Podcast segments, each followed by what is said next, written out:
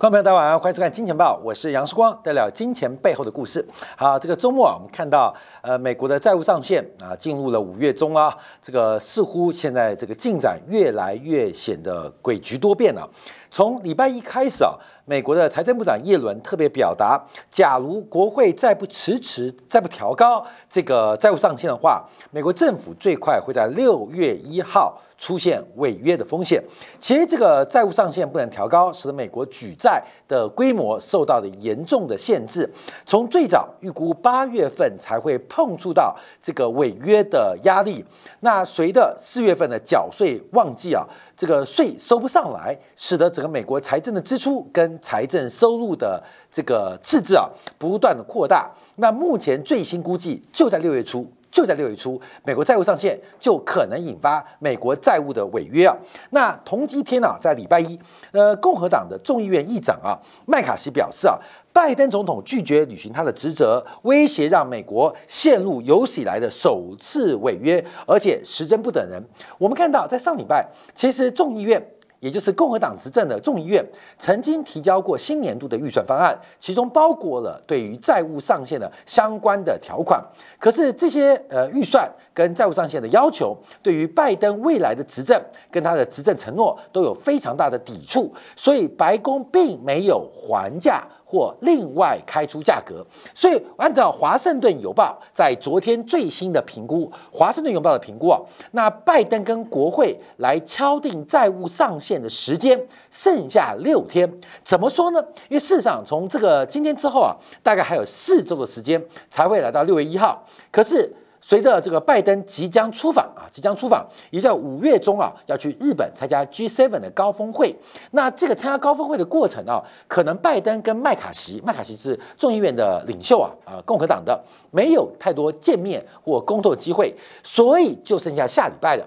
那拜登跟麦卡麦卡锡的会面能不能达成共识？目前看起来难度跟旗舰都非常的高。非常的大，所以华盛顿邮报才判断出来，大概剩下六天不到的时间，能够让民主党跟共和党进行沟通跟协调。那能不能成功？目前难度非常高，因为毕竟白宫没有提出它相对于共和党提出的预算案的还价的措施啊。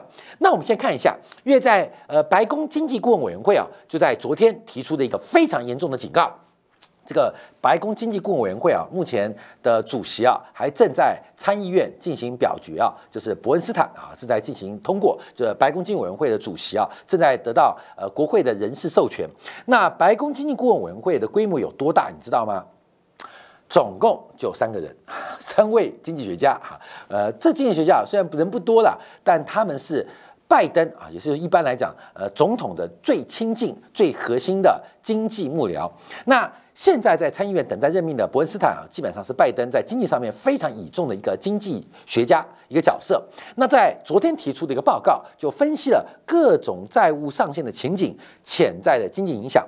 它总共分成三大类：第一个是边缘政策，第二个是出现短期违约，第三个是违约的时间超过三个月以上。有三种可能，因为现在看起来啊，大概边缘政策已经来到非常边缘了啊。非常边缘了，那出现短期违约的可能性，从市场的定价越来越明显。我们等一下可以看一下图啊，包括美国的这个国债的信用违约的交换，也就是美国国债的履约保险啊，价格创立新高。同时，昨天标售的一个月期的美国政府国库券。这个标出来的利率创下历史新高，那为什么会标出这个呃历史新高呢？主要就是违约的风险极大，所以投资人不愿意承担这种违约的风险。所以呃，目前看起来，从变政策再到短期违约，这个时间已经非常非常短。那这三种情况会对于美国经济产生什么样的影响？第一个。其一啊，这个边缘政策就算是没有违约，也有可能使得美国的 GDP 因此遭受重创。那这个遭受重创，除了对于信心打击，还有预算的协调，都可能使得政府开支出现明显的受限。所以，第一个边缘政策可能会导致二十万国二十万的美国人失业。另外，全年 GDP 可能会下调零点三个百分点。第二个是短期违约。那短期违约的话，代表整个美国经济可能受到更大影响，估计会有五十万人失业。对于美国 G 呃失业率啊会上升零点三个百分点。那第三个是最糟糕情况，就是违约持续一季以上，那恐怕会导致八百万人失业，失业率一口气跳升五个百分点，而 GDP 大幅下跌六个百分点啊。所以白宫经济委员会啊，呃代表拜登发出了严重的警告。发出严重警告，这些是属于拜登的亲信跟核心幕僚啊，所以白宫经济顾问委员会啊，听这名就知道他是白宫的经济顾问啊。那委员会主席伯恩斯坦是拜登的拜把兄弟，那总共底下就三位著名的经济学家，就此而已。那提出了非常严厉的一个经济警告。好，那我们看一下。因为债务上限的负面影响，目前在整个金融市场已经开始显现哦。等一下我们提到，就是一年一个月期的美国国库券的标售非常明显。因为光是最近的这个一个月期或短天期的美国国债，这个利率爬升都超过了一个百分点以上，对于市场债券价格来讲，也是一个非常大的冲击。而且，而且目前观察到，整个一旦在违约，可能会摧毁拜登。来到这五十年来最强的经济环境啊，就是升息了十四个月，加息了五个百分点，可是美国的失业率仍然维持在百分之四三点五，而美国的名目 GDP 成长率仍然高于百分之五以上啊，所以这个可能会瞬间被扭转。当然，这是共和党想要的结果。共和党想要结果，因为明年底美国也要进行总统的换届跟大选了，所以债务上限的冲突会被从边缘的呃政策边缘的冲突变成短期违约的可能性越来越高？我们看到美国国债一年期的。就是违约的给付保险，这个保费啊已经创下历史新高。那一般来讲叫信用违约互换，就所谓的 CDS 利差，在今年四月份就开始不断的加温。所以现在买美国国债的投资人，假如要挂一个履约保险，将会负担非常高的成本。以一年期为例，就是高达一百八十个 BP，一百八十个基点。这个当然不能这样简单粗暴算的，就是现在一年期的利率大概百分之五左右哈，其中三分之一要拿去缴保险费啊，就是你投资一下美国的一年期国债，一百万啊收到五万块，其中大概有一万八要拿去缴保险费，那你当然可以不买啊。也不保这个保险呢，可是信用违约的风险，你要自己盖瓜承受。所以我们可以看到，目前从短天期的美国国债的违约保险，这个费用就非常非常惊人，而且还在飙升。好，那我们看一下，从美国的白宫经济顾问委员会所观察，就算是短暂违约的情况之下，失业人数也会暴增五十万人，而使得 GDP 受到严重的下滑，大概有零点六个 percent，而失业率会摆脱这一年低点，接近。百分之四啊，百分之四。那我们先看到三大信评公司穆迪、惠誉，他们怎么看？假如六月初出现违约，要怎么做判断？越在十年前啊，美国国债啊，美国政府关门的时候，标普曾经一度调降了美国的三 A 信评，那引发了整个国债风暴跟挤兑危机。那穆迪现在预测，即使短债违约，也会引发利率飙升或是股价暴暴跌的等等的金融危机。短期融资市场对于目前经常的融资活动、信贷流动至关重要，那有可能因此受到流动性紧缩的关闭。那另外我们看到会议提到，一旦发生违约，美国的债信评级将直接打到 default 的等级。那这个就不是开玩笑了，因为打到 default 等级，包括我们看到日本央行持有的美债，包括台湾寿险公司持有的美国国债，包括了大陆持有的美国公司债，全部都要抛售。因为在各国的法规当中，不管是寿险金控或是养老金、退休金，是不可能持有投资等级以下的债券。所以，一旦技术性违约，那美国国债就被迫要抛售，这是法规规定的。法规规定的利率 default 等级，大家只能卖不能买，而且要紧急抛售的压力。所以，一旦发生违约情况，假如惠誉、标普或是穆迪给出了 default 等级的话，会给全球债券流动性产生非常严重影响。但说怪不怪，说巧不巧的，也就是美国财政部从四月份以来提出的一个怪方案，就是准备进行债券回购这个问题啊，这一题啊，我们下礼拜会来做专题研究。美国财政部没有钱，美国财政部受到债务上限的制约。它连新增债务都不可能。那另外看到税收收不再上来，美国财政部没有钱，那它为什么能够回收美国国债呢？为什么能吗？上一次是在两千年发生过一次。那在今年，美国财政部从上个月开始就密集安排准备回收美国国债。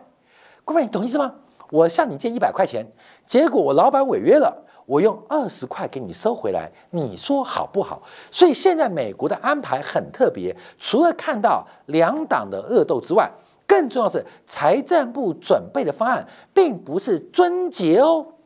不是减少开支哦，也不是寻找收入哦，而是准备去承接即将崩溃的美国国债。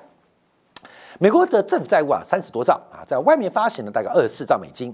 假如啊，美国国债出现违约，流动性出现了枯竭，那这个美国国债啊，跌到呃一百块，跌到十块可能性不是没有啊，不是没有。假如美国国债一旦违约，对于美国美元的信用伤害极大。可是它的收益什么？就是二四兆国债可能由美国政府用两二点四兆给买回去。美国建国两百多年的债务，非常有可能在极端情况之下一次打一折收回。这是目前美国财政部的如意算盘。我再次跟大家报告，财政部现在没有进行终结的考虑方案，也没有急紧急融资的安排。倒是推出了美国财政部的下半年的回购方案，不是发行债券哦，是回购方案，这是非常奇葩的安排，所以要特别当心啊，特别当心，美国可能要用史上最大的违约浪潮啊，把这个债务一次给抹干净。那会不会发生这种黑天鹅的事件？会不会发生？那现在看各方的角力跟准备动作，非常的奇怪。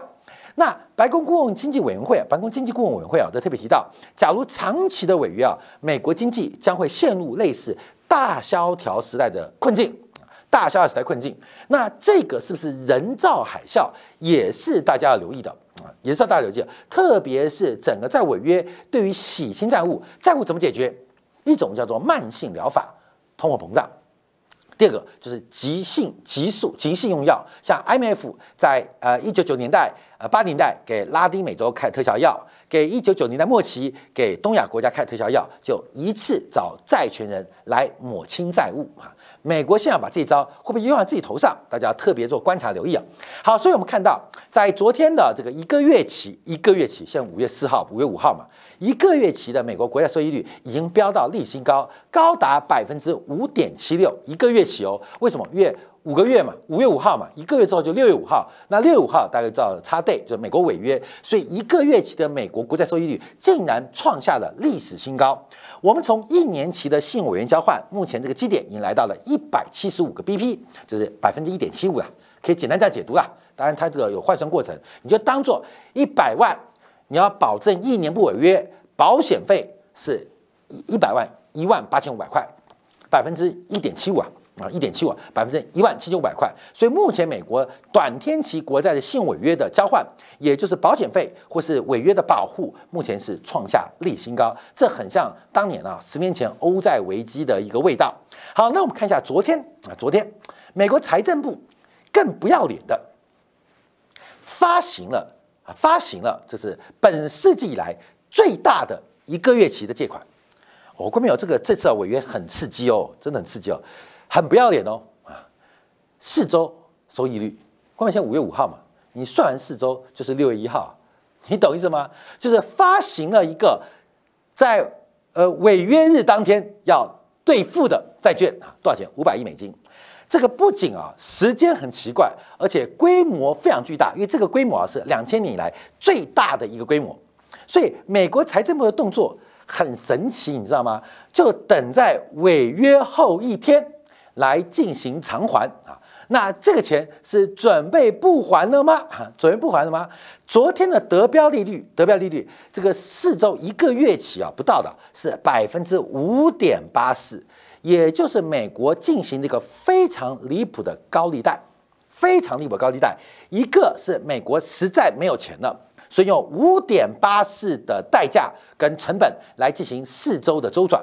那另外一个是这个周转的偿还日是违约到期日之后啊，这像蹦恰恰，你知道吗？啊，蹦恰恰，美国现在也在跳恰恰啊，那会不会蹦啊？恰恰，我们看一下，那上一次上一次我们看到四月二十七号发行的时候，仅仅只有三点八三呢，也就是才隔了一个多礼拜，美国短天期短期借款的利率从三点八三跳升到五点八四。足足跳升了两百个 BP，才不到十天的时间哦。美国国债，尤其是四周的短天期的国库券的借款，忽然出现了爆炸性的一个攀升啊，爆炸性的攀升。所以我们看这是最新的一个发展。好，那我们再往下观察，从直率曲线来做掌握。现在美国把这直率曲线倒挂到底了啦。你看啊，这个一个月期的国库收益率，从之前一个月期大家这边呢，购买在这边这边啊。蹦到五点七六，整个美国国债收益率倒挂到底了。不仅银行在挤兑，财政部也加入挤兑的规模，全美国都在疯狂的挤兑。那到底谁领得出钱来？我们要去思考这个问题哦。美元是美国的货币，却是全球的问题。美国的储户，美国的企业家。用疯狂挤兑的方式，把细股银行给挤倒了，把低供银行给挤倒了。现在财政部在美国聪明的国民跟聪明企业家挤兑之后，也轮到他挤兑，赶快把钱领出来啊！这是至于倒挂的现状。可是整个市场仍然后知后觉，股照炒啊，黄金照跳，这个继续跑哈。但整个挤兑的风暴。已经开始了，所以在六月初债务上限发生之后，会有什么样光怪陆奇的事情啊？这个我们就要特别掌握。好，我们看到货币市场经济啊，流入金额啊，在上周又进一步攀升，来到五点三亿兆美金，这也是美元霸权地位的一个象征。就是美国有违约的时候，钱反而会流入美国的长期国债或美国的货币市场，没有办法，因为流动性。一旦发生任何紧张时刻，像我们看到，呃，发生战争的时候，你会抢什么？你会抢黄金，你会抢一些这个有高度流动性的资产。说实在话，你不抢美元货币型基金，或不抢美国长天期国债，你还真没办法。因为全球每天塑造资金的流动性，你要马上能够兑换，只有美国长天期国债跟美国的货币市货币基呃货币市场的基金。所以美国越恐怖。钱就越回来抢，去抢一个今天会违约，但十年后不会违约的一个资产，这市场目前的现状哦。所以，我们资金大举的流入货币市场基金。那我们看从货币市场经济的规模变化，更特别的是，货币市场的基金，货币基金把你拿来的钱又去标售了短天期的美国国库券。这形成一个非常奇葩的循环哦。所以，我们看这张图啊，这是全球主大主要几个大的资产管理公司，包括像富达、像先锋、像摩根大通、像贝莱德啊、高盛等等啊，很妙啊。就是美国马上要违约了啊，你就把钱给提出来买去买富达发行的货币市场基金。那富达拿到钱之后，就去标购了昨天拍卖的一个月期国库券，这个循环很完美，对，很刺激哦。杨世光违约了，赶快把杨世光的钱领出来，去存到别人啊，那别人再买世光的呃这个债务啊，就是这个循环哦。现在越恐慌，钱越往货币市场基金流动，而货币市场的这个投资就越靠近美国短天期的债务，就形成一个非常诡异的局面啊。我们看从这个美国的这个货币市场基金的公布的数据就很明显，大量的钱。大量的钱正在为往美国的短期债务，就是政府型的货币基金来进行流动。那这种怪圈跟怪循环可能会给六月份带来非常奇怪的行情。好，那马上看一下，因为昨天啊，美联储也公布了五月份第一周的资产负债表。随着这个挤兑的呃缓解，美国呃美联储啊。五月份的第一周总资产规模一口气缩减了五百八十七亿美金一周哦，五月份有五周了，五月份有五周。那目前表定每个月是减九百五十亿啊，这大家知道啊，每个月减九百五十亿。那五月份有五周，所以今天过来还有四周嘛，就是美国要这个违约嘛，啊，美国要违约嘛。那现在美联储加入挤兑的行列，所以我们现在看到很特别哦，细股银行的存户是什么存户？都是大型的 VC 或是这种 PE 放。那第一共和银行也是一些富人阶级，所以先让 PE 放 VC 挤兑完之后，让富人挤兑。当富人挤兑完之后，财政部挤兑，财政部挤兑之外，美联储挤兑，全美国人从人民啊，从老百姓到机构到基金到政府都在挤兑耶。可是除了美国之外，还在每天幻想这个明天去美元化的日子会多美好。我跟他报告，这个像呃这两天新闻嘛，印度跟俄罗斯的货币互换被俄罗斯否定了，就是俄罗斯不要印度的卢比。就是我提到金砖五国准备用金砖币来去美元化，这绝对是天大的笑话。印度准备拿他的卢比。跟俄罗斯买原油，俄罗斯说不要，你的卢比不值钱，你懂意思吗？你懂意思吗？那印度是不是就要把卢比来跟中国买商品？那中国收不收？那中国假如说印度卢比不值钱，那你们都说我钱不值钱，那为什么我要收人民币？为什么收俄罗斯卢布啊？这最近的新闻啊，第一个就是昨天发生了俄罗斯跟印度的货币互换破局了，彼此瞧不起彼此。另外，我们可以讲阿根廷。阿根廷啊，最近也积极的倡导啊，要去美元化啊，去美元化。那希望跟中国啊用人民币来做贸易的清结算。那关键要看原因哦，因为阿根廷的央行是认为阿根廷的美元外汇已经快要耗尽，为了保持那稀缺的美元，希望跟中国用人民币来结清算。这个原因也跟巴西央行准备启动跟人民币人行互换货币一样，就是我们都想把美元给留下来，不想再花光光，因为我们是贸易逆差嘛，再买下去，只要继续用美元化，美元迟早有一天会这个呃吃光，会耗尽，会没有。所以为了保护我们只剩的数十亿或数百亿美元，我们希望。能够去美元化，买东西不要付美元，观众要听到这个意思哦。他们希望能够用非美元货币做清算结算，主要原因是希望把自己已经库房不足的美元给留下来呀。所以这到底是什么去美元化？好，大家在讨论去美元化的时候，美国先开几对啊，开几对。所以我们看美联储的资产负债表啊。五周的时间，第一周很不客气的就缩表了五百八十七亿美金。当然，因为三月份系股银行干扰，使得当时美联储的一些特殊安排机制，让整个美联储资产负债表被动的增加，但它有主动的缩减，所以一边是被动增加，一边是主动的缩减，一边是被动的增加，一边是主动缩减。好，我们就看下主被动。我们先看负债端的一个发展啊，负债端的发展。那被动增加，但是负债端驱动的。那主要的负债端，第一个银行存款准备金啊，目前单周啊是增加了三百四十亿美金。另外隔夜逆回购是增加了二十亿美金。那刚不说减少五百多亿吗？好，我们看到了 TGA 这个简单来讲就是财政部在央行的存款账户单周就减了一千零七九亿美金。所以各位朋友自己算哦，也就是美国的差贷债务违约。按照上个礼拜减少一千零七十九亿，美国财政部在美联储的户头大概撑不到两个礼拜。那美国财政部没有钱后怎么办？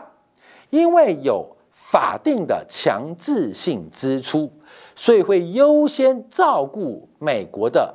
强制法令性的安排，包括了什么失业啊，或什么呃救济金啊，一些美国呃军军队的基本维持，而债务的偿还等级在这些之后，所以按照美国财政部目前在央行在美联储的存款，大概撑不到两个礼拜就要耗尽了啊，就要耗尽了。所以我们看到美国的负债端，第一个银行存款增量不多。第二个，隔夜逆回购也没有明显的一个增量。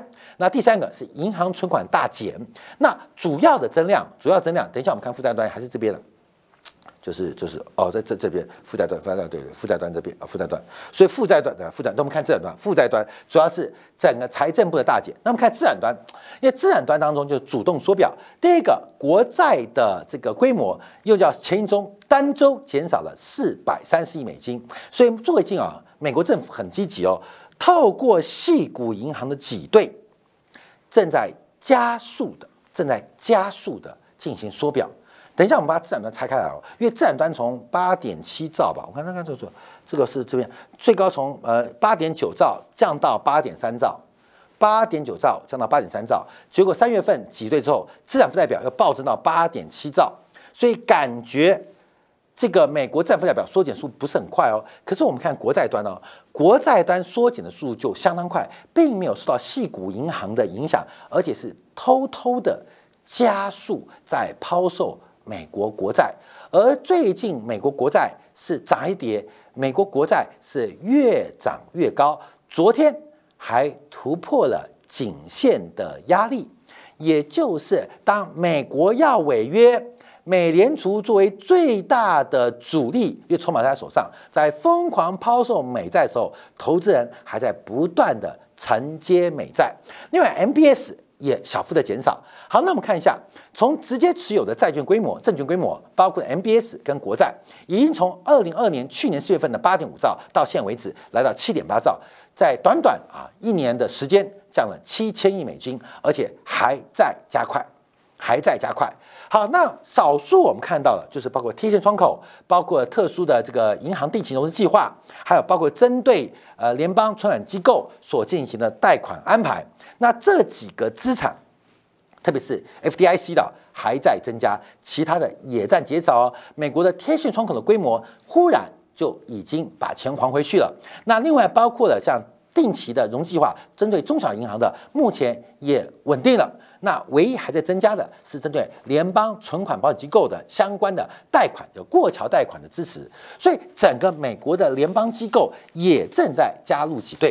看到没有？你挤兑了吗？看到没有？你挤兑了吗？